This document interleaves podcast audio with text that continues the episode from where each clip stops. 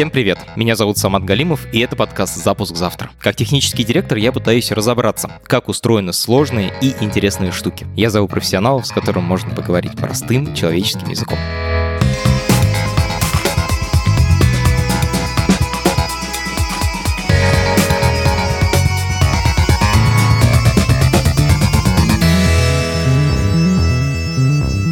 Наш сегодняшний гость — Григорий Бакунов, или Бобук, как его знают почти все российские айтишники. Долгие годы Григорий был топ-менеджером Яндекса и лицом корпорации для технарей. Еще Гриша просто очень известный человек в IT-тусовке. У него очень популярный телеграм-канал, очень старый и популярный подкаст Радио Т, который выходит уже 15 лет. В общем, такая знаковая фигура. Гриша рассказал мне, почему он ушел из Яндекса, что интересного есть в гэмблинге для айтишника и чем украинское IT отличается от российского. Привет, меня зовут Григорий Бакунов. Большая часть российского интернета знает меня под э, ником Бобук. Я много лет занимался IT и предпринимательством и больше всего прославился тем, что работал в Яндексе на довольно высокой позиции. А еще у меня много лет есть, э, наверное, один из самых старых русскоязычных подкастов. Три года назад ты был топ-менеджером, одним из главных публичных лиц Яндекса в Москве. Сейчас ты в Киеве. Как ты там оказался? Ну, у этого много причин. Я бы сказал, что это произошло чуть раньше, чем три года назад, на самом деле, потому что я все сделал для того, чтобы этот транзишн transition и уход из Яндекса не был супер заметным. Я по-прежнему считаю, что Яндекс великая компания, и мы очень много всего крутого сделали, и совершенно не хотелось компании вредить, а уход любого публичного лица в компании дело очень шумное. Как это произошло? Ну, произошло это очень просто. Это произошло довольно много лет назад, когда стало понятно, что, в принципе, в нынешнем современном Яндексе, как в любой большой корпорации, людям моего типа совершенно нечего делать. В том смысле, что, наверное, было бы сейчас очень героично рассказать, как я боролся с там, с режимом, и поэтому уехал из страны, и вот это все. Нет, на самом деле все, все сильно проще. Я ушел от Яндекса не потому, что там нашел что-то лучше или что-то такое, а потому что почувствовал, что я перестал приносить значимую пользу для компании. То есть, на самом деле, главная причина в этом. И, честно говоря, я понял, что мне не особенно интересно работать в компании, где нет Ильи. Потому что для меня, как выяснилось, компания строилась на культе личности Аркадия Ильи. Аркадий Волош — это генеральный директор компании, он совершенно выдающийся выдающийся бизнесмен и, на самом деле, очень крутой человек сам по себе. И такая же совершенно личность была Илья Сигалович. Илья Сигалович — это бывший технический директор. Они были два отца-основателя. И так вышло, что Илья Сигалович в 2012 году обнаружил себе онкологию и вследствие нее умер. И компания при этом ничего не потеряла. В смысле, компания с уходом Ильи там сначала год очень сильно страдала, а потом научилась компенсировать это, ну, как, я не знаю, как человек, который потерял руку, да? Ты теряешь многое в своей жизни, но стараешься быть таким же эффективным. Вот здесь такая же история. Но, как выяснилось, для меня в э, работе в этой компании половина смысла была в Илье. Я последние годы, пока Илья был в компании, работал очень странную роль. Да? Я собирал с Ильи, с великого для меня человека, ну, то есть просто какого-то идола, те значимые проекты, которые он хотел бы делать, но не успевал, и просто делал их. А в отсутствие его визионерства, мое визионерство не казалось мне настолько значимым для того, чтобы продолжать работать в компании, просто потому что а какой смысл? То есть все сильно проще. Люди там обычно ищут какую-то сложную подоплеку, ищут, что я оттуда ушел, потому что туда пришли ФСБшники, э, а это не связанные вещи. То есть, как бы одно с другим связано, но это скорее симптомы, а не причина. В 2022 году сейчас популярно мнение, что работа в Яндексе — это этически сомнительная история. При этом все мои знакомые сотрудники Яндекса как мантру повторяют, я делаю лавку там или поиск, или практикум, и в политически заряженных проектах не участвую. Угу. Что ты чувствуешь о своих 20 годах работы в Яндексе? У меня нет никаких э, ощущений, что я сделал что-то плохое, работая в Яндексе. Хотя, безусловно, у меня есть чувство вины по поводу того, что я не особенно активно смотрел за тем, что происходило там с взаимодействием с государством в этой области. А там, где смотрел, видимо, не особенно внимательно. Потому что, конечно, Яндекс постепенно превратился в настолько значимую для государства машину, что это был исключительно вопрос времени, когда эта машина начнет работать на государство. Я не думаю, что это сомнительно как-то с этической точки зрения работать в Яндексе Яндексе. И каждый эту этику для себя вырабатывает сам. Для меня в нынешнем Яндексе работать было бы неприемлемо. У этого есть простая причина. И если раньше это были вопросы, это всегда можно было сказать, мы не знаем на самом деле, как работают новости, и мы действительно не знали. Большая часть из нас не знали, как работают Яндекс Новости. Ну, вплоть до того, что ты не можешь пойти в код и посмотреть, как они на самом деле работают. Почему? Ну, потому что тот кусок кода, который отвечает за появление на главной странице Яндекса новостей, а самая главная претензия же к этому, да. это такой кусок кода, в котором который не каждый заглянет. В смысле, невозможно технически или сложно разобраться, в чем дело? Ну, это просто технические ограничения. Там, типа, долгое время этот кусок кода лежал там за пределами репозитория. Оу, это же необычно для Яндекса. Ну, да, в смысле, Яндекс живет в, в огромном монорепозитории, а там был, грубо говоря, список, данные, грубо говоря, к этому всему, которые лежали за пределами репозитория. Ты не знаешь, сколько там это в этом списке. Ну, и всякие такие штуки. То есть ты, грубо говоря, ты просто, ну, ты можешь себе позволить закрывать глаза, потому что ты должен какие-то нечеловеческие усилия приложить для того, чтобы понять, что что-то не так. То есть сейчас все, тебе, тебе уже все рассказали. Тебе рассказали снаружи, как это работает. И никто внутри не может это опровергнуть. Понятно уже, что это невозможно опровергнуть. И дальше ты сам для себя выбираешь степень твоей радикальности в отношении твоего участия в судьбе происходящего. Ты либо говоришь, ну, ничего страшного, я занимаюсь э, такси, и у нас там никакой политики. можешь закрыть глаза на то, что Яндекс Такси отдает данные о перемещении граждан любой спецслужбы. Или, например, что ты занимаешься доставкой и вообще не имеешь никакого отношения к тому, что теперь э, у Яндекса и у спецслужб есть адреса, связанные с телефонами большинства людей, которые где-то что-то заказывали. То есть это все вопрос твоей этики. Ох, Гриша, мы сейчас вообще... Я сейчас сяду на свою любимую лошадь про то, что не надо хранить лишних данных про пользователей. Мне кажется, мы очень не хотим туда ударяться. Слушай, на самом деле нет, зря так. Это хорошая тема. Смотри, долгое время в Яндексе была такая политика. И я сам помню очень хорошо этот момент. Я прямо очень люблю про него рассказывать. Не знаю, знаешь ты или нет. В Яндекс картах же есть потенциально очень интересная информация. Это данные о перемещении машины, которые используют Яндекс карты. Ну, в смысле, данные о скорости в, тек- в каждый текущий момент. Чуваки просто хранили эти данные в базе, они были анонимизированы. В смысле, что там просто типа айдишник э, устройства и текущая скорость. Вот оно хранилось в базе. И хранилось в базе оно там бесконечно долго, потому что, ну, на этом же обучаться интересно и всякое такое. Я просто помню, как я наспор чувакам продемонстрировал, что я из этой базы за 20 минут нахожу данные конкретно по кортежу президента. Потому что все остальных перекрывают, а он быстро едет. Потому что он быстро едет, и потому что он каждый раз едет из одной конкретной точки из Кремля в другую конкретную точку в резиденцию президента.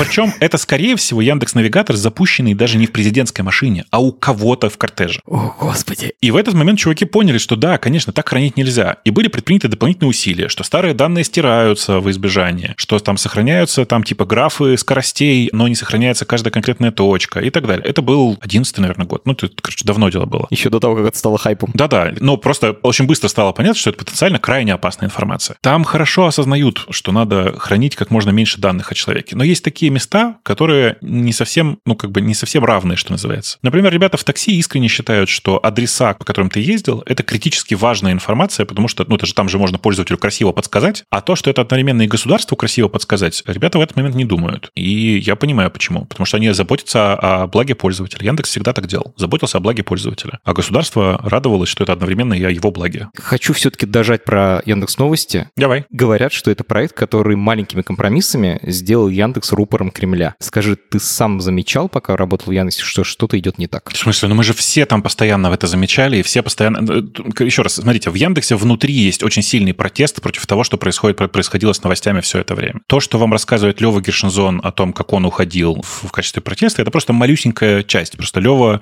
с удовольствием про это рассказывает. Но там много людей, которые уходили или из Яндекса, или из, проекта, или из проекта новостей, потому что они не готовы были так работать. Тут есть важный момент, что это не только компромиссы Яндекса, это еще и айтишная оптимистичность Яндекса. Дело в том, что в тот момент, когда ты только начинаешь взаимодействовать с государством, ты не осознаешь масштабы их готовностям к манипуляции. Например, ты взаимодействуешь с государством, ты объясняешь им, как работают алгоритмы, как работает вся эта схема, что тут нужна массовая ссылочность для того, чтобы там поднять какую-то новость повыше в новостях и так далее. Они такие, сейчас мы тебя обеспечим. Да. Сейчас зарегистрируем 50 медиа. Да-да. Они такие, ну вот тогда вот эти 50 медиа примите. А потом хобаны, и у них перестает получаться попадать в топ, потому что, ну почему? Ну потому что есть же огромное количество других СМИ. А как уменьшить количество СМИ, которые про нас не пишут? М-м, так давайте запретим в агрегаторах появляться тем СМИ, которые не настоящие СМИ, то есть не зарегистрированные. Это же так просто. И в тот момент, когда ты первоначально объясняешь про ссылочные массы, про вот это все, ты даже подумать не можешь, что они с твоим алгоритмом будут бороться на законодательном уровне, понимаешь? И в этом смысле надо отдать должное. Яндекс столкнулся с невероятно умным противником. Ну, слово умный, может, плохо подходит, потому что кажется, что оно слишком обеляет людей, да? Очень хитрым и расчетливым расчетливым. Типа, это ребята, которые хорошо понимали, что да, сейчас мы Яндексу делаем предложение А, Б, С, а через год он оказывается в ситуации Д. Государство может поменять законы ради того, чтобы нагнуть Яндекс. Ну вот реально, это работает так. И по этой причине большая часть ребят, которые работали над новостями, это просто ребята, которые были избыточно оптимистичны. Они были уверены, и на самом деле тут это не, не их вина. И Аркадий, в смысле, и генеральный директор точно так же, все были уверены в том, что удастся сохранить вот этот баланс, что в государстве работают не идиоты, которые хотят убить в этой ситуации единственную конкурентоспособную компанию на рынке, на российском, и типа им интереснее сотрудничать, а не строить исключительно машину пропаганды, и вот это вот все. Но этот оптимизм просто не оправдался. Как ты считаешь, ты лично мог повлиять на судьбу Яндекс Новостей? Каждый человек, который находился достаточно высоко, мог. Все мы в этой ситуации замазаны и виноваты. Даже Лева Гершинзон, который э, размахивает флагом, как он э, молодец и вовремя ушел, на самом деле тоже мог повлиять. Мог, но не смог. Тут такая же история. Я долгое время недооценивал масштаб трагедии. Я долгое время находился в ощущении, что мы сможем, типа, с ним бороться. Мы сможем, типа, найти этот баланс какой-то. А в тот момент, когда стало понятно, что шансов уже нет, было уже слишком поздно. Окей, вот ты ушел из Яндекса. Как ты искал новую работу? Я, наверное, очень непоказательный чувак, потому что последние 30 лет я не ищу работу. В смысле, я никогда в своей жизни не искал работу.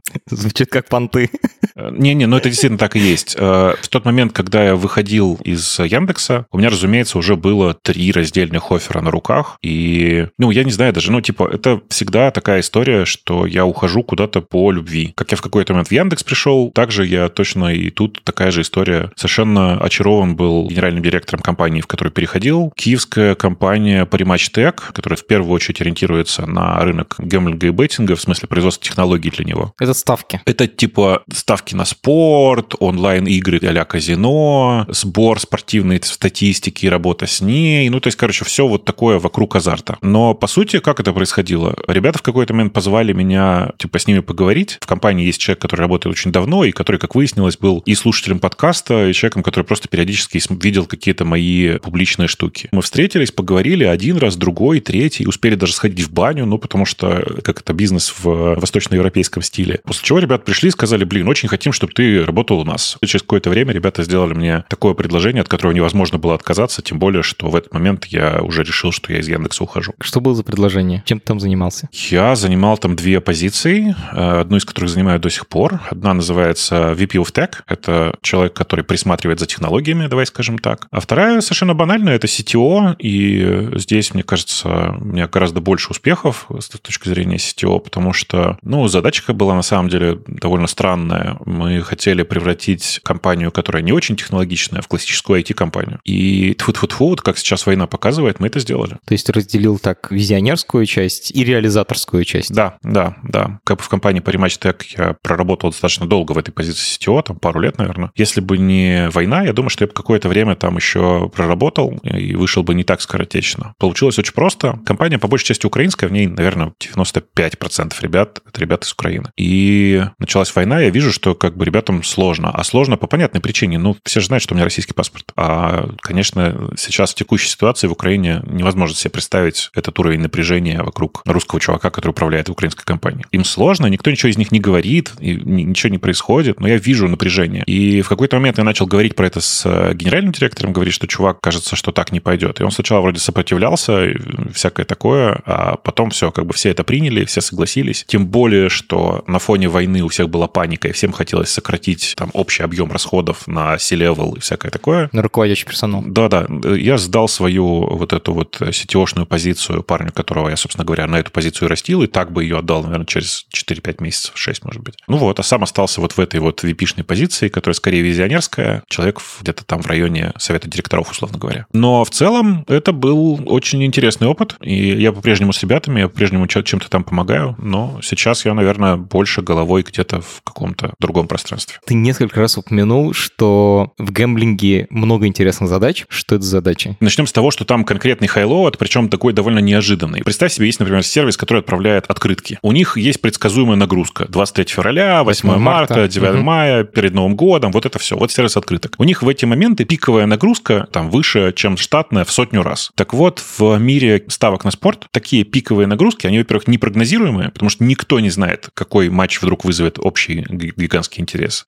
Во-вторых, они иногда различаются от обычного спокойного времени в тысячу раз. Легко. Ничего себе. А теперь внимание. Это же люди просто недопонимают, что если ты в тысячу раз должен вырастить, то ты потом должен выполнить обратную операцию, отдаунскейлиться. И вот это конкретная проблема. То есть ты должен все эти дополнительные сервера потушить. Да, по этой причине, например, я много-много лет говорил, что пока париматч маленький, а он, ну, типа, не очень большой был долгое время, ну, там, как не очень большой, по миру, в мире гэмблинга он, наверное, входит в топ-5, но тем не менее. Пока ты не очень большой, ты должен жить в облаке, потому что это дает тебе вот это вот плечо гибкости, да? Облачные сервера легко по кнопочке потушить. Ну, конечно, да. Но тут, видишь, дальше начинаются интересные моменты, что много всего в современном мире плохо для этого приспособлено. Например, если ты поднимаешь инстансы какого-нибудь э, Postgre, да, в смысле как базы данных, используя не готовые облачные решения, а раскатывая их кубернетисом, то попробуй потом аккуратно задаунскейлить это все. Это прямо много конкретных технических челленджей в этом, в этом конкретном месте. Как заапскейлиться, как задаунскейлиться, как построить машину, которая автоматически даунскейлит или которая автоматически апскейлит перед, перед событиями. Это прямо интересный, интересный очень experience в этом плане. Это с одной стороны. С другой стороны, есть много кусков в этом мире, в, смысле в мире такого беттинга и гэмблинга, где сплошная интеграция. Например, какие-нибудь сервисы, ну, давай, сервисы онлайн-казино, которые себя представляют. На самом деле, большая часть таких компаний, как Primatch Tech, представляют штуку типа витрины, где у тебя с одной стороны вроде бы кажется вставлены и фреймы чужих компаний. Каждая игра, каждый слот, там каждый вот это все, это и фрейм другой компании. То есть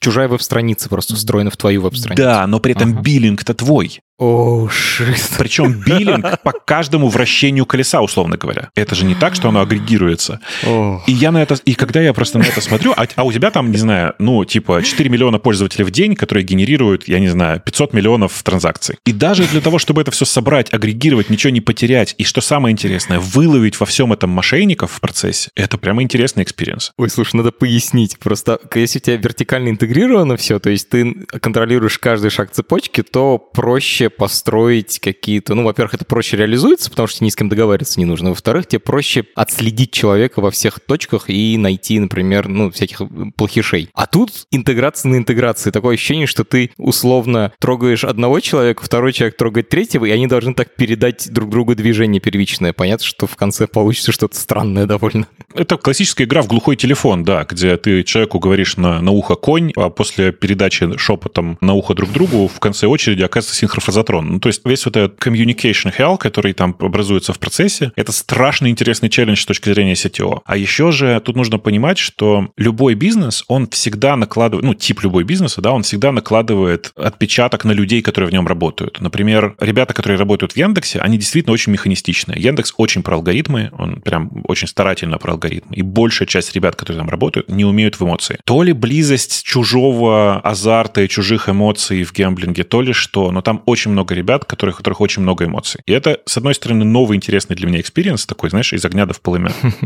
А с другой стороны, с точки зрения управления, это очень интересный кейс. Ты пытаешься выстроить такую конструкцию, в которой люди, которые в обычном мире никогда бы не общались друг с другом, начали коммуницировать и выстраивать какие-то отношения. Ну, то есть для меня это было очень сложно. Обычно в проектах это 20% времени, типа 70%, 80% занимаешься скучным программированием, и 20% ты занимаешься этим, этими долбанными интеграциями интеграциями. их интересно делать даже каждую отдельно. А тебе же, как техническому директору, надо было устраивать систему, которая эти интеграции на потоке делает и не ошибается. Это вообще такая мета-задача. Все, все так. Причем ошибиться в этой ситуации означает просто банально физически потерять деньги. Да, и у тебя тут цена ошибки очень высокая, сразу как бы предельная. Конечно. Там, причем, знаешь, там местами такие интересные кейсы были. Например, я помню небольшой глюк конфигурации кавки, который привел к потерям полутора миллионов долларов за меньше, чем час.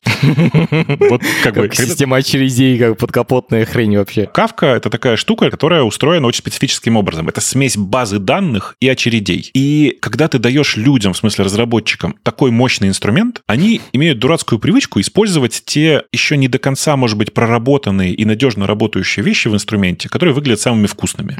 Потому что они просто банально интересны. Ну и сказать, смотрите, у нас есть очередь, которая одновременно база данных. Оттуда можно все данные доставать. Там, где слышится «можно». Звучит прикольно. Да-да звучит прикольно и почти как нужно, да? Ага. И поэтому, ну, конечно, типа, как данные передавать? Ну, чем вы будем заморачиваться? У нас очередь есть, смотрите. А то, что нам иногда нужно эти данные получить срочно, ну, то есть, типа, там, пропустить там какую-то часть, ну, это надо придумать, как это сделать, в конце концов. Потому что очередь, она подразумевает, что все сообщи события по очереди приходят. И таких моментов там просто такое количество. А если еще ребята эмоциональные в этот момент, то, мне кажется, это вообще все в квадрате просто. Конечно, конечно. Супер интересно. Такого по накалу и по объему эмоций я, конечно, не получал. Второй вопрос, я, мне кажется, обязан его задать. А, у многих вызывают вопросы этическая сторона гэмблинга. Угу. Можешь сказать, тебя это смущало, не смущало, какое твое отношение? Ну, я же очень странный в этом смысле чувак. Меня не смущает ни adult, ни гэмблинг, ничего. Меня смущает только реальное целеполагание и реальные проблемы, которые создаются. И я просто, глядя на то, что делает Parimatch и Parimatch Tech, очень хорошо знаю, что мы вообще, в принципе, внутри собрали такую машинку в компании, которая детектит людей, склонных к лудомании, и всячески старались им помешать стать лудоманами. Это люди, которые настолько увлечены игрой, что просто спускают последнюю копейку. Я в самом начале еще для себя сформулировал, просто мы это много раз отвалидировали там от, от совета акционеров, от генеральных директоров, от все, что наш основной клиент, как э, компании, которая занимается беттингом и гэмблингом, это чувак, который приходит и оставляет у нас, ну, 50 долларов в месяц. Зато приходит каждый месяц. И я не вижу в этом никакой проблемы. Больше того, типичный портрет современного гэмблера — это не чувак, который просовал в автомат все свои деньги. Это человек, который с помощью ставок на спорт усиливает ощущение от просмотра спорта. Причем они делятся ровно на две категории, реально 50 на 50. Вот, не знаю, у меня есть любимая киберспортивная команда, за которую я болею там последние 10 плюс лет. В какую игру? Counter-Strike. Когда я в очередной раз болею за Нави, у меня бывает два состояния. Я либо хочу поставить на их победу, и делаю я это для того, чтобы добавить себе ощущений яркости от их победы. Типа, у, я еще и деньги выиграл. Или наоборот, если я с утра и весь день неуравновешенный, я ставлю на победу противника, что в случае, если моя команда проиграет, у меня было ощущение, ну ладно, зато хоть денег немножко выиграл. Очень интересно. Но э, при, причем я долго думал, что это мое изобретение. Потом я начал разговаривать с психологами и ребятами, которые вообще вокруг этого крутятся, там, вокруг париматчтека, и обнаружил, что это просто типичные, два типичных самых паттерна. Люди на самом деле и то, и другое делают с одной единственной целью — отбалансировать собственные эмоции. И я для себя выработал формулировку. Современный бейтинг — это приправа к основному виду, там, к тому, что ты смотришь. И когда мы в какой-то момент, чисто чтобы поржать, э, не знаю, помнишь ты или нет, во время ковида выкатили ставки на цену гречки на следующий понедельник, э, я просто внезапно понял, что вообще меня цена гречки не интересует. Но тут мне было интересно. Это просто штука, которая добавляла мне странных каких-то вот таких ощущений в жизни. И поэтому у меня нет никаких проблем с э, легальностью здесь. Я знаю, что есть много людей, которые на беттинге и гемблинге, ну, реально просовали все, все свои деньги. Но, во-первых, я знаю, что это не те компании, в которых, которыми занимались мы. И я знаю, что мы очень старались, наоборот, снизить эту проблему, проблему зависимости людей от ставок и попыток выиграть. Вообще, в принципе, нужно отдавать себе отчет, что как раз там Primatch и подобные легальные компании, а тот же важный момент — это легальность этого бизнеса. В смысле, он везде сертифицированный легальный бизнес. Как бы они все стараются на самом-то деле сделать так, чтобы как можно меньше людей действительно потратили там все свои деньги. Там, кроме того, что нам нужен стабильный клиент, человек, который регулярно приходит, да, еще и в том, что каждый человек, который реально пропил, проиграл всю свою квартиру, это человек, который создает чудовищный пиар-прецедент для любой эти компании. И упаси боже. Поначалу я тоже, когда только ребята пришли разговаривать, у меня были вопросы. Ну, когда туда заглянешь, понимаешь, что там ничего такого нет. Как вы делали так, чтобы потенциальные лудоманы не становились практическими лудоманами? Ну, видишь, тут есть важный момент, что у каждого человека довольно легко по его поведению предсказать приблизительно его объем дохода. Особенно очень легко вычленить людей, которые приходят э, поиграть после зарплаты, потому что, знаешь, это человек, который в одно и то же время, в одни и те же примерно дни месяца приходит к тебе для того, чтобы поиграть. Это во-первых. А во-вторых, ты-то просто вопрос задаешь, подразумевая, что мы это делали руками. А там просто end-to-end машинка такая, где у нас было размечено несколько сотен людей, про которых мы знаем, что это лудоманы. Они приходили потом в саппорт к нам и говорили, что, ой, блин, мне, короче, все плохо, пожалуйста, заблокируйте меня. Плюс э, мы сделали кнопочку такую в, в интерфейсе, которая позволяла человеку самозаблокироваться. И это как раз были крайние случаи, когда человек понял, что, кажется, его куда-то не туда несет и заблокировался. Дальше просто лукалайком ты ищешь людей, которые максимально похожи на него. То есть это какая-то модель машинного обучения, да. нейросеть, которая автоматически это Ну, делает. это не нейросеть, это просто типа лукалайк на SVM. На, на классических алгоритмах, классических статистических mm. алгоритмах. Там нет такого, что тебя принудительно срочно блокирует, если ты ведешь себя как лудоман, но тебе начинает про это напоминать периодически, говорить, ай, чувак, плохо ты себя ведешь. И я думаю, что если ребята дальше будут этим заниматься, а я думаю, что будут, в конце концов, они построят как раз там, на нейронке end-to-end модель такую, которая будет не просто говорить, что вот этот человек, возможно, лудоман, а вот какие действия нужно в отношении него предпринять для того, чтобы он стал играть более стабильно. То есть на меньшие суммы, с, с меньшими потерями но более адекватно как-то и все такое. Кайф. Очень круто ты уже сейчас не работаешь в гэмблинге, теперь ты работаешь над криптопроектом. Звучит так себе, да? В смысле, как будто бы из, из одного скама в другой. Да, катишься по наклонной, когда я готовил этот эпизод, я себя так назвал. Знаешь, э, я на самом деле криптой занимаюсь, мне кажется, с 2014 года. Ты тот самый ненавидимый человек, который имел биткоин заранее? Ну, да-да, я, причем я не то чтобы такой умный был, это просто тоже. У меня иногда феноменальная везучесть. Вот в те года, я уже не очень помню, когда какой-то конкретно год был, но произошло важное событие. Человек, который который взял у меня в долг, я уже не очень сейчас помню, ну типа несколько сотен долларов, предложил их вернуть с биткоинами. А так как я знал, что этот человек уезжает, и, и иначе я от него не получу вообще ничего, я сказал, да, давай. Вот. И как бы все. Это были мои первые биткоины, а потом я начал разбираться, что это такое, а потом цена биткоина пере перевалила за доллар за штуку, и э, как бы в этот момент все стало сильно более интересно. Напомню, сейчас она стоит 40 тысяч примерно. Не-не-не, не, сейчас он стоит около 20. Ну, типа он скачет вверх-вниз курс, на пике он стоил 65, сейчас он стоит около 20, все ждут, пока он вырастет снова куда-нибудь до сотни тысяч, в смысле, долларов за штуку. Но на самом деле это просто очень интересная штука, совершенно новая для меня идея была и концепция, в которой я очень долго разбирался, потому что люди реально в этом не особенно понимают. Это действительно микрореволюция в деньгах. Окутанная там чудовищным ореолом загадочности, никто не знает, кто это придумал, никто не знает, как это вообще можно было породить эту концепцию целиком, потому что, ну, типа, это феноменальный успех. Человек, группа людей, скорее всего, несколько лет назад там написали white paper, по которому все работает до сих пор с некоторыми небольшими поправками. И когда ко мне в какой-то момент пришли ребята из э, компании Tricomas, это даже нельзя назвать, наверное, криптокомпанией в классическом понимании. Это, по сути, инструмент для автоматической торговли криптой на других биржах. Автоматизация работы трейдера. Да-да, так и есть. Это, на самом деле, крайне интересная штука, потому что, смотри, выше, да, помнишь, э, как-то вся вот эта история, ты заходишь на страницу, а там 500 интеграций. Тут, конечно, не 500, тут 20. Зато цена каждой из них в тысячу раз больше, чем обычно. Да, да. И, по сути, это, на самом деле, такая конструкция, в которой есть автоматические системы, которые с помощью твоих ключей для биржи, твоих, это в смысле твоих как трейдера, торгуют вместо тебя на бирже по выбранному тобой алгоритму. Алгоритм подставляет компания или ты сам можешь их? Ну, смотри, по большей части это алгоритмы, написанные компанией, в которой очень много параметров, которые ты крутишь сам. Но у трейдеров часто есть задачи, которые на самом деле довольно типовые. Например, у меня есть какой-то актив, и я хочу начать его распродавать по цене выше такой-то при движении курса вверх. А, какие-то простые совсем совсем механизация. Да, но это типа вот супер базовая штука. А бывает другое, например, то, что я больше всего люблю, например, работа с сетками. Да? Это представь себе, что у тебя есть валюта, про которую ты знаешь, что находится в коридоре, например, от 100 до 1000 долларов все время, да, вот она колеблется вверх-вниз, и все. Ты строишь внутри нее сетку, например, например, каждые 100 долларов. То есть у тебя будет такая полосочка, проведенная на 100, на 200, на 300, на 400, на 500, ну, так до 1000. И дальше ты следишь за движением курса этой валюты, и как только она пересекает пересекает отметку, например, ну, каждую вот эту линию вниз, ты докупаешь одну монету. Например, там цена опустилась ниже 400, ты докупил монету. И ты запомнил, что купил эту монету по 400. А теперь внимание, в тот момент, когда цена снова поднялась вверх на следующую линейку, то есть с 400 поднялась на 500. Именно для этой монеты. Для этой монеты. Ты ее продаешь, эту монету. И так для каждой монеты. Схема, в которой, типа, невозможно потерять деньги.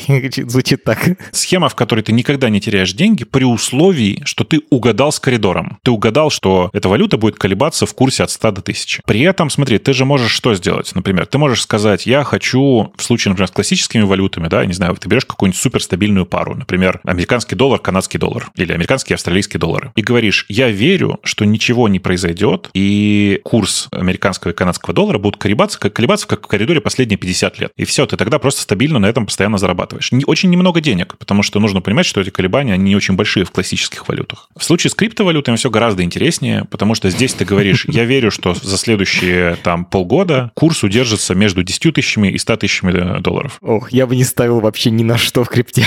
Слушай, ну видишь, это же ведь подход такой. Тут всегда вопрос в том, что ты хочешь больше сделать. Ты хочешь рискованные стратегии, не рискованные стратегии. Ну все, собственно, дальше ты так и действуешь. Гриш, ты рассказал про интерес идеологический в крипте. Расскажи про твою реальную работу в компании. Типа, какие задачи ты там решаешь? Слушай, на самом деле это очень очень странный момент. Дело в том, что я в компанию, когда пришел, я во многих компаниях работаю в позиции... У меня два названия для этой позиции. Одна называется CBO, Chief Bullshit Officer, а вторая называется Just a Good Guy. Типа это чувак, который пришел и что-то делает. Так вышло, что в Трикомас я заходил, когда ребята пришли, сказали, слушай, блин, очень надо помочь вот здесь с выстраиванием продуктовой работы, с там, созданием продуктовой стратегии и всякое такое, поэтому выходи как CPO. Я говорю, чувак, ну какое CPO? Ну, в смысле, я, я, конечно, снизу видел, как CPO работают, и, в принципе, наверное, какую-то часть работы CPO выполнить могу, но здесь нужен нормальный настоящий чувак. Он говорит, ну хорошо, давай мы напишем тебе CPO плюс, а потом во что-нибудь переименуем.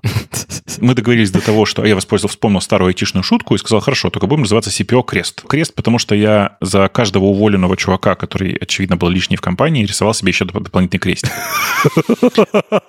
Не, не, в смысле, это звучит очень зло, но на самом деле я не, не в этом смысле. То есть в компании много ребят, которые исторически непонятно зачем держались за свою позицию, и которым на самом деле давно пора было это, менять компанию. Это прям нормальный, естественный процесс. После четырех я перестал считать, и я думаю, что сейчас я постепенно миграну в более привычную позицию CTO на какое-то небольшое время. При том, что в компании есть охрененно крутой чувак, который на самом деле, ну, я думаю, что он за полгода вырастет до настоящего CTO. Есть, как я уже и привык, супер крутой чувак, который фаундер, который был CTO все это время, но который на самом деле давно хочет переключиться в позицию, условно, VP of Innovation, знаешь, президент по R&D он был. Вот. И я думаю, что просто, ну, я на какое-то время, там, на полгода, может, на год, вот сейчас миграну в позицию CTO для того, чтобы все это отполировать и превратить в работающую машинку. Но, в принципе, там настолько крутой коллектив, настолько крутая команда собралась, опять же, что я думаю, что там моя работа будет минимальной. Я надеюсь, по крайней мере, на это. Ты успеваешь в такой работе программировать? Потому что у меня лично есть страх, что я слишком отдаляюсь от работы руками и теряю контакт с реальностью. Слушай, я выработал для себя такую практику. Например, вот я понял, что мне для того, чтобы лучше понимать чувака, которого я очень хочу, чтобы стал CTO в ближайшее время, он сейчас deputy CTO, мне для того, чтобы с ним наладить контакт, нужно посидеть и там, если не попрограммировать, то как минимум поразбираться в чем-то техническом, прям вот вместе, в режиме хакатона такого. Угу. И вот мы тут, я не знаю, мы там поднимали ClickHouse и вместе там типа сидели, что-то разбирали, какие-то штуки. Там я один кусок писал, он другой, там чувак, которому я много лет тоже дружу, он там третий, и мы вместе там в таком процессе что-то делали. Я сейчас пытаюсь притащить концепцию веб-хостинга для автоматов, ну, типа, для вот этих вот торговых э, ботов в компанию. И для этого, например, не знаю, ну, там мне пришлось вот сейчас написать много всего в WebAssembly, потому что очень хочется WebAssembly как единую систему исполнения кода на серверах, а не, не, в, не на клиенте. И для этого пришлось очень много, опять же, кода написать. Всегда какой-то такой очень приятный выброс эндорфина. Ты же знаешь, насколько приятнее быть программистом. Простая и понятная задача. Конечно. Работа. Конечно. Ты открыл там типа свой, свой IDE или там свой текстовый редактор, нафигачил за 4 часа ночи, ты там понимаешь, что у тебя глаза красные, ты весь на э, эндорфинах, потому что вот оно заработало. Огонь. Ура, оно работает. Не зря я сидел. Да-да, и ты идешь спать, потому что в 8 часов утра тебе снова работать как сетево. В среднем на код у меня уходит от полутора до двух часов в день сейчас. Раньше было всегда два, и я думаю, что надо возвращаться к этой практике, потому что я же не молодею, а мозг после 45 очень хочет облениться, поэтому приходится работать. Очень круто. Немножко в сторону вопрос. Как ты думаешь, когда у крипты пройдет флер, да там все такие мутные чуваки? А, да никогда. Ну, в смысле, дело в том, что там действительно очень много мутных чуваков. В крипте огромное количество людей, которые пришли туда для того, чтобы быстренько заработать, кидая окружающих. Это нормально. Но, в смысле, в любой быстро растущей индустрии это всегда так. Если ты вспомнишь, какое количество шарлатанов и бездельников было в IT, ну, там, ты тогда был крайне молод, но в тот момент, когда бум доткома случился... Я читал про это, да. Там же просто были шарлатаны чудовищные совершенно. Там просто были люди, которые поднимали миллиарды и сваливали с ними. На этом фоне нынешний бум крипто, он на самом деле очень маленький. Типа, он не настолько значимый, с одной стороны. А с другой стороны, человечество за эти годы научилось супер быстро шарлатанам не верить. На самом деле в крипте много мелких шарлатанов, но на верхнем уровне никакого скама нет. Потому что люди изначально предполагают, что типа верить никому нельзя, надо же самому все понять. Потому что это биржи, это деньги, это все связано непосредственно с деньгами, и поэтому люди всегда очень плотно закапываются в то, что происходит. Я сейчас говорю, конечно, там про инвесторов, про людей, которые там на каком-то верхнем уровне двигаются. Для конечного же потребителя, ну да, крипта находится в очень раннем состоянии пока. Это такая технология, в которой легким движением руки ты можешь потерять все. Причем не вернуть потом никакими судами. Не-не, никаких судов здесь не, не может быть. Ты просто на ровном месте берешь и теряешь бабки. И по этой причине нужно быть максимально аккуратным. Но я много лет, я повторюсь, с этим. И я чувствую, что я знаю, что делаю, при том, что я тоже, конечно, на крипте бывало, что я... Ну, у меня бывали классические случаи, когда я создал себе новый кошелек, перевел туда деньги и потерял от него пароль. Ну, тут уж ничего не поделаешь. Ждем появления квантовых компьютеров в надежде на то, что когда-то удастся это все перебрать. Хочу перейти к тому, что что ты переехал из Москвы в Киев, Мгм. и вот хочу про украинскую айтишечку расспросить. Она отличалась от российской до начала войны? Конечно, конечно. Но она и сейчас очень сильно отличается, и тогда отличалась. Ты знаешь, это странное дело, но во многом из-за войны она изменилась в лучшую сторону. Нехорошо так говорить, но тем не менее. До самое главное мое впечатление от входа в украинский IT очень скучно.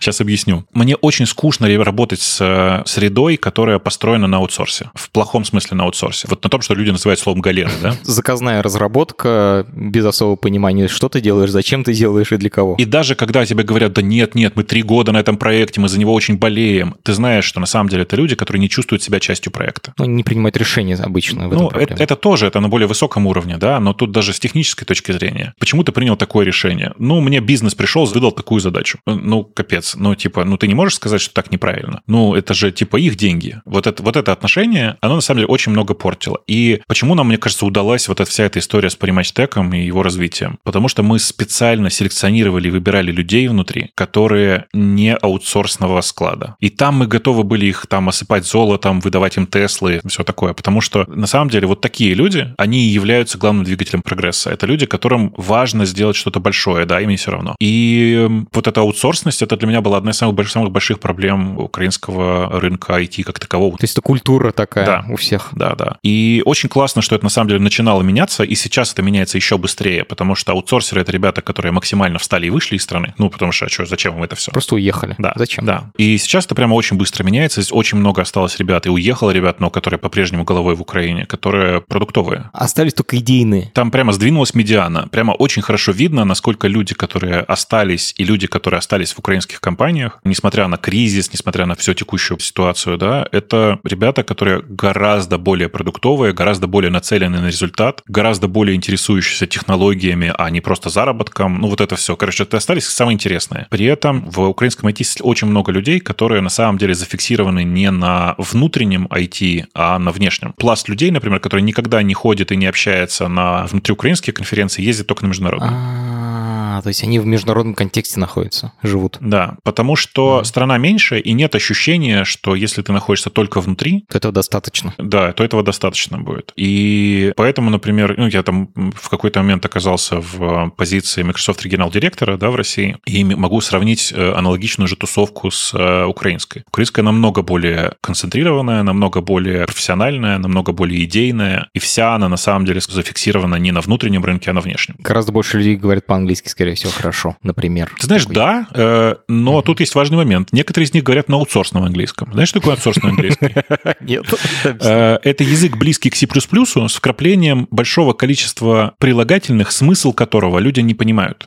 То есть, типа, они говорят на понятными логическими конструкциями из языков программирования, сдабривая этими, те- это теми словами, которые они увидели в чужих письмах и часто неправильно поняли. Это начало такого ситкома просто четырехсезонного. Ну вот, но в целом, да, на самом деле уровень знания английского в украинской тусовке сильно выше. Здесь английского сильно больше, и он сильно лучше, чем э, в российской тусовке, да. Хочу немножко перепрыгнуть Мгм. про инфраструктуру. Прямой вопрос задам. Как у вас там с интернетом в Киеве? Ну вот сейчас очень тяжело. Я просто привык к тому, что у меня дома 2 гигабита, а сейчас всего 800 мегабит. Очень тяжело. Слушай, надо пояснить. Это типа раз в 8 больше, чем у среднего человека дома. Э, Да-да, да, конечно. В смысле, Тут и ну, нужно понимать, что я за эти 2 мегабита плачу, наверное, долларов 30 в месяц. А так, в целом, здесь были перебои сейчас, в последнее время. В первую очередь, это связано, на самом деле, не с интернетом совсем, а с тем, что было отключение электричества, потому что просто ракеты попадали в концентраторы, ну, в смысле, вместо раздачи, раздачи электричества. И это приводило просто к верным отключениям, в том числе у провайдеров. Понятно, что у меня есть здесь э, Starlink, его надо просто вынести на крышу. В случае, если там надолго все отключится, я просто выставлю Starlink на крышу, и у меня через час будет нормальный интернет. Услуга не самая дешевая, но,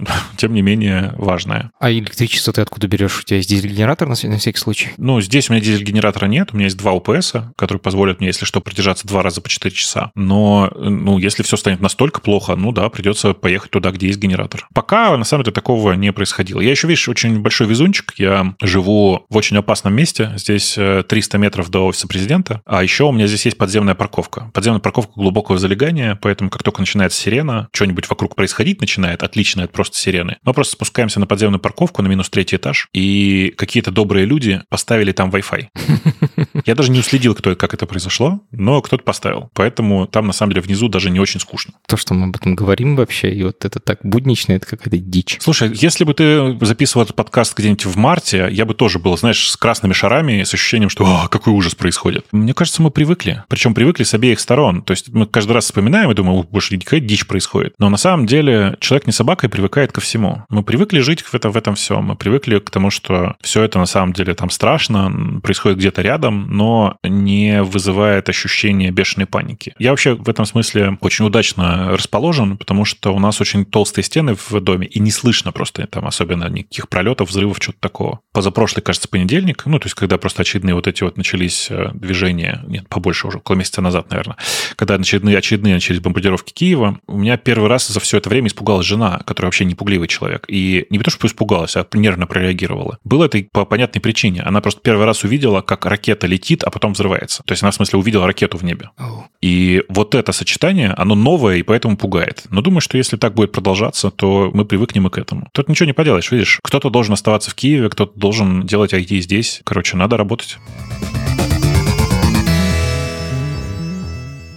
Так, я совсем сменю тему. Ты уже 16 лет ведешь подкаст «Радио Т». Угу. Как он появился? Есть такой человек, который тоже очень долго в российском подкастинге. Его зовут Женя. Его большей частью российского интернета знает как Умпутун. Мы много общались. В какой-то момент решили, а что бы нам не сделать на пару шоу про технологии. Так был записан нулевой выпуск «Радио Ти». С тех пор, мне кажется, мы каждую субботу, вот уже там почти 16 лет, да, больше уже, собираемся. Мне кажется, у нас за все это время было меньше 10 пропусков. То есть реально это каждую неделю происходит. У нас нас было изначально, изначально двое, потом к нам присоединились разные девочки, мальчики, девочки уходили, мальчики приходили. Наверное, у нас сейчас в постоянном составе, ну, типа человек 6. Вот изначально мы, мы с Женей и разные ребята вроде Сережи Петренко, вот, вроде там Леши и разных других ребят, которые приходят к нам как уже постоянные соведущие, потому что, не знаю, Сережа Петренко с нами больше 10 лет уже тоже. Зачем ты его делаешь? Я, не, у меня нет однозначного ответа на этот вопрос. Думаю, что во многом это привычка, с одной стороны. С другой стороны, я в какой-то момент, лет, наверное, 6 на, назад начал встречать людей, которые приходят и говорят, ой, ты, значит, вы изменили нашу мою, мою жизнь, я пошел в IT. Или, ой, вы изменили мою жизнь, я перестал писать на PHP. И ты как бы это воспринимаешь как миссию какую-то.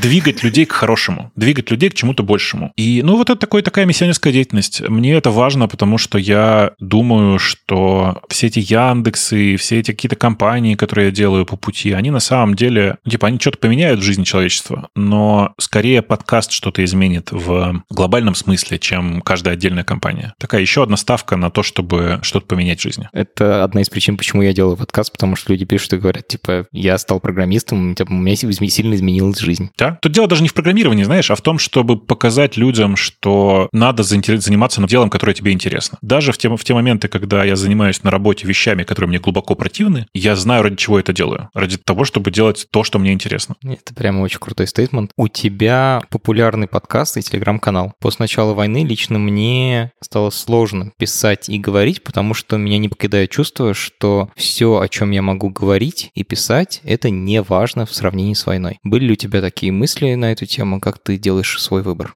Мне кажется, что все наоборот стало. И мне стало сильно более важно писать и говорить, и доносить до людей какие-то мысли. Потому что ты когда-нибудь видел, как собакам дают э, таблетки? Ну, некоторые им просто запихивают таблетку в рот, а некоторые просто подмешивают ее в кашу. Я просто быстро для себя понял, что IT айтишники — это те ребята, которым донести мысль о том, как все происходит на самом деле, можно одним единственным образом. Перемешивая эти рассказы с привычным им стафом, с привычными им, им новостями, с привычными им штуками. Поэтому, например, первое время, когда я выходил в эфир, что в радио Т, а мы пишемся в прямом эфире, я часто специально оставлял микрофон открытым, в смысле делал, у меня переключаются несколько микрофонов, оставлял микрофон открытым, потому что часто случалась сирена, и люди понимали в прямом эфире, что вот прямо сейчас где-то летит ракета, которая будет бомбить Киев. Вот вы там сидите в России спокойно, а происходит вот это. И это не манипуляция, это честно. Я, в смысле, я ничего не делал, я просто оставлял микрофон снаружи, чтобы люди слышали, что происходит. И я знаю, что это на многих повлияло. Многие увидели и услышали, что это происходит на самом деле, потому что когда тебе просто рассказывают, что происходит где-то какая-то война и где-то какие-то взрывы в далекой Украине, ты про это ничего не знаешь. Ты думаешь, ой, ну это где-то далеко. Нет, я вот здесь с вами разговариваю, это сейчас происходит рядом со мной. И такая же история с э, телеграм-каналом. Это мои супер короткие заметки заметки к моим закладкам. Периодически люди там воют, потому что я там прямым текстом пишу. Я не пытаюсь маскировать словом вобла то, что происходит в Украине. При этом, я думаю, что каждый день ко мне приходит какой-нибудь человек со словами «А я-то думал, ты с нами». Серьезно, что ли? Да, да, иди целуй жопу Зеленского. Это, это буквально цитата с вчерашнего, с вчерашнего такого чувака. Минимум раз в день приходит. И я уже просто, я, я даже перестал на них реагировать, я просто молча баню. Я поначалу пытался придумывать им какие-то красивые там фразы, что-то еще, разговаривать с ними. И я продолжаю разговаривать с теми, кто э, формулирует это без мата и агрессии, без прямой атаки. И у меня в комментариях в канале точно так же есть чуваки, которые регулярно приходят рассказывать про то, как все не так. Но даже они научились делать это корректно. Ну, потому что все остальные были забанены. Типа, это моя площадка, я делаю на ней то пространство, которое захочу. Мне кажется, это очень похоже на то, как в какой-то момент ты перестаешь стесняться увольнять людей, потому что понимаешь, что это вообще-то твоя компания, и ты делаешь так, чтобы в ней было классно работать и другим, и чтобы вообще типа двигалась работа. Я в отношении увольнений, я научился это делать в какой-то момент в Яндексе и понял, что я перестал испытывать по этому поводу негативные эмоции и испытываю скорее позитивные, потому что выработал для себя понимание, что это штука, которую я делаю не только ради компании, но и ради самого человека. Человек, которого ты увольняешь, это, скорее всего, человек, который тратит годы своей жизни не туда, не туда, не там, да, не на то, чем он на самом деле должен заниматься. Поэтому я в последнее время увольняю людей, говорю, чувак, у тебя есть выбор. Ну, давай, например, две зарплаты или одна зарплата, плюс я реально подсказываю тебе и выдаю тебе там кучу рекомендаций на тему того, куда тебе пойти. Я тебя готов даже по людям, где ты подойдешь, раскидать честно резюме твое. Многие выбирают второе. Ну, логично. С твоим нетворком это точно круто. Ты сказал, что твой канал — это заметки к тем новостям, которые ты прочитал. Угу. Где и как ты следишь за новостями? Я извращенец. Больше 10 лет назад я написал для себя такую машинку, которая написана очень примитивно. Я слово даже написал, наверное, здесь стыдно произносить, но тем не менее. Это, по сути, очень большой фильтр, который фильтрует для меня, ну, на сегодняшний момент больше, чем 800 RSS-потоков, ранжируя в них новости по потенциальной интересности для меня. Вот это звучит очень круто, но на самом деле, если честно, там, по сути, спам-фильтр который обучен на тех э, новостях, которые я клал в закладке себе в позитивной динамике. И все. И дальше он просто... Причем там ничего, там, там наивный Байес, там никакого сложного искусственного интеллекта нет, ничего такого. Просто супер простой фильтр, который фильтрует для меня новости. Там, на самом деле, факторов всего два. Это тот набор слов, который в новости упоминается. А, ну ладно, три. Источник сам по себе, потому что там источник тоже важен. И то, насколько быстро эта новость растет в цитируемости в Твиттере. Все. Ничего себе. Вот это технологии. Для меня сейчас это выглядит как Telegram-бот, который мне там раз в несколько минут присылает какие-нибудь новости. Э, я очень быстро одним глазом на них смотрю. И вот сейчас тоже, хочу сказать, что свежая новость теперь сейчас звучит так. WhatsApp подтвердил серьезное отключение по всему миру, начавшееся примерно в 3 часа ночи по восточному времени. Типа, это то, что мне только что написал бот. Я раньше, мне кажется, круто выкручивался. Я раньше читал новости один час в день, с утра, всякое такое. Но современный мир, к сожалению, такой, что новость, которая создалась с утра, а ты ее прочитал там на следующее утро, это уже не новость. Поэтому вот такие дела. У меня есть автоматизированная система в этом месте. Посоветуй любимый эпизод радиота. Надо загуглить «Наступает супер время». Мало кто знает, но это был момент, когда вышла Windows Vista. И мы всех профессионально развели, даже некоторые СМИ написали, что подкаст Радио Ти куплен компанией Microsoft. Там просто, там звучали все рекламные слоганы, которые должны были звучать. Мы очень в восторженных тонах про это все. Это был лучший развод на 1 апреля, который я вообще знаю за, за, за все время. Вот. А в остальном их же столько, что очень сложно, на самом деле, выделить какой-то конкретно любимый. У нас там внутри есть много динамики. Сериал такой. Многие люди всерьез следят за отношениями, кто в какой компании работает, кто что там происходит происходит. Ну, то есть, типа, у нас внутри есть огромное количество внутренних сюжетов. И я много лет говорю, что мы не называем Радио Т новостным подкастом. Это такое шоу, в котором, да, мы обсуждаем технические новости. Мы можем на час зарубиться на тему того, какое говно этот ваш Golang, потому что, ну, блин, ну, вообще, кто придумал язык, в котором каждую ошибку нужно обрабатывать вручную э, на, на три строчки в тексте? При этом э, у нас действительно очень большая аудитория. Не хочется размахивать цифрами, но она действительно очень большая. И я знаю просто людей, которые слушают наш подкаст, несмотря на то, что ничего не понимает в IT. Им просто интересно следить, как мы зарубаемся. На фоне, ну, там, люди говорят непонятные слова, знаешь, да, вот это все. Как будто россияне смотрят чешское телевидение. Ни черта непонятно. Периодически кажется, что ты понимаешь смысл слов, которые люди говорят, но в целом нет. Тут такая же история. Таких людей тоже много. И мне кажется, что в этом есть какая-то честность, что ли. Мы не устраиваем из этого прям настоящий цирк. Ну да, наши роли определены. И там есть Сережа Петренко, который рассказывает бородатые анекдоты. Есть я, который постоянно набрасываю на что-нибудь. Есть Женя, который все время приходит и говорит, это какой-то позор. Это все predefined roles, которые позволяют э, шоу э, быть таким теплым и ламповым и сохранять свою аудиторию есть люди, которые слушают нас с первого выпуска. То, что ты рассказываешь, вообще абсолютно отличается от того, как я делаю подкаст, но при этом у меня очень приятно, на самом деле, теплое ощущение от этой записи, потому что я могу поставить плюсики практически во всех полях, типа, что нужно, чтобы человек меня понял. Технический директор — плюс, подкастер — плюс, ведущий телеграм-канала — плюс. Спасибо тебе огромное, что пришел и поговорил. Очень-очень приятно. Угу. Мне тоже приятно было. Это подкаст студии «Либо-либо». Над подкастом работали редакторка Маша Агличева, продюсерка Настя Медведева, звукорежиссер Юрий Шустицкий. За джингл спасибо Алексею Зеленскому.